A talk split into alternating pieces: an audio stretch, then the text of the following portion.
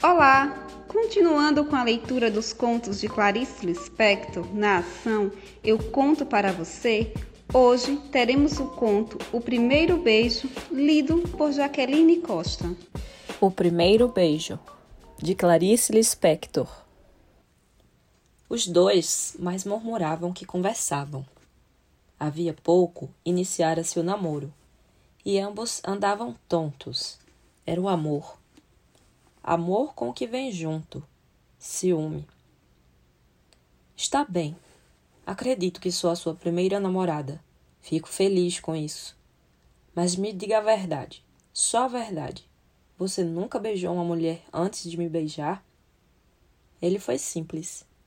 Sim, já beijei antes uma mulher. Quem era ela? Perguntou com dor.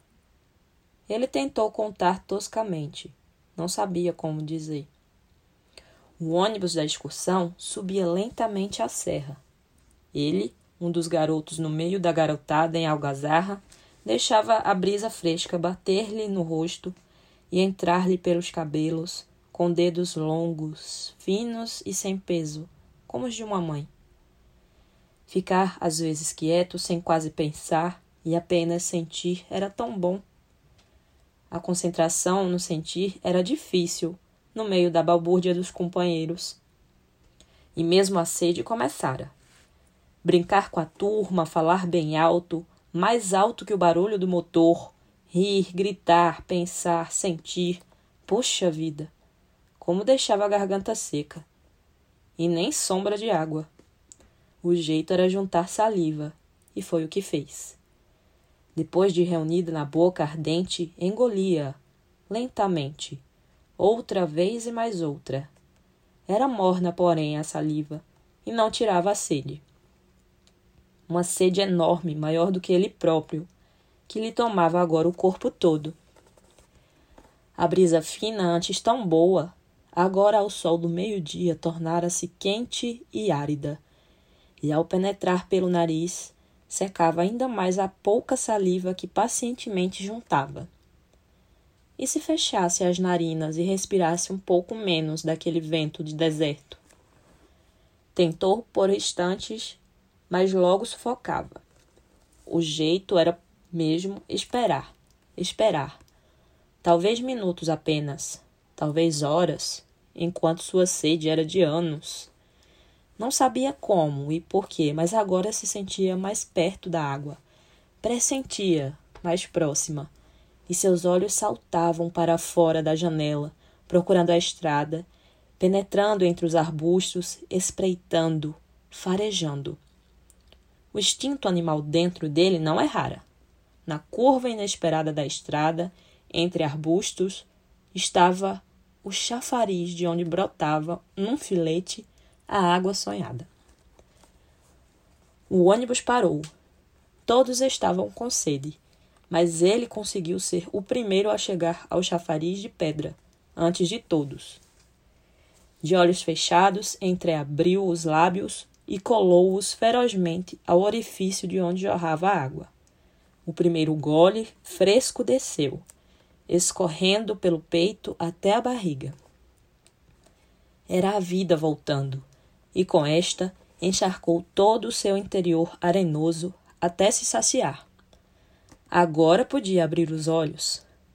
Abriu-os e viu bem junto de sua cara dois olhos de estátua fitando-o, e viu que era a estátua de uma mulher, e que era da boca da mulher que saía água.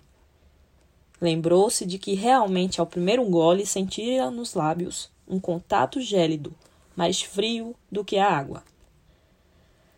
E soube então que havia colado sua boca na boca da estátua da mulher de pedra. A vida havia jorrado dessa boca, de uma boca para outra. Intuitivamente, confuso na sua inocência, sentia intrigado. Mas não é de uma mulher que sai o líquido vivificador, o líquido germinador de vida. Olhou a estátua nua. Ele a havia beijado. Sofreu um tremor que não se via por fora e que se iniciou bem dentro dele e tomou-lhe o corpo todo, estourando pelo rosto em brasa viva. Deu um passo para trás ou para frente, nem sabia mais o que fazia. Perturbado, atônito, percebeu que uma parte de seu corpo, sempre antes relaxada, estava agora com uma tensão agressiva, e isso nunca lhe tinha acontecido. Estava de pé, docemente agressivo, sozinho no meio dos outros, de coração batendo fundo, espaçado, sentindo o mundo se transformar. A vida era inteiramente nova, era outra, descoberta com sobressalto. Perplexo, num equilíbrio frágil. Até que, vinda da profundeza de seu ser, jorrou de uma fonte oculta nele a verdade, que logo encheu de susto e logo também de um orgulho antes jamais sentido. Ele. ele se tornara homem.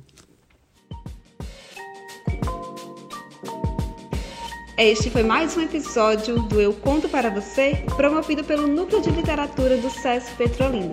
E se liga aí, viu? Toda quinta-feira tem mais uma leitura para você.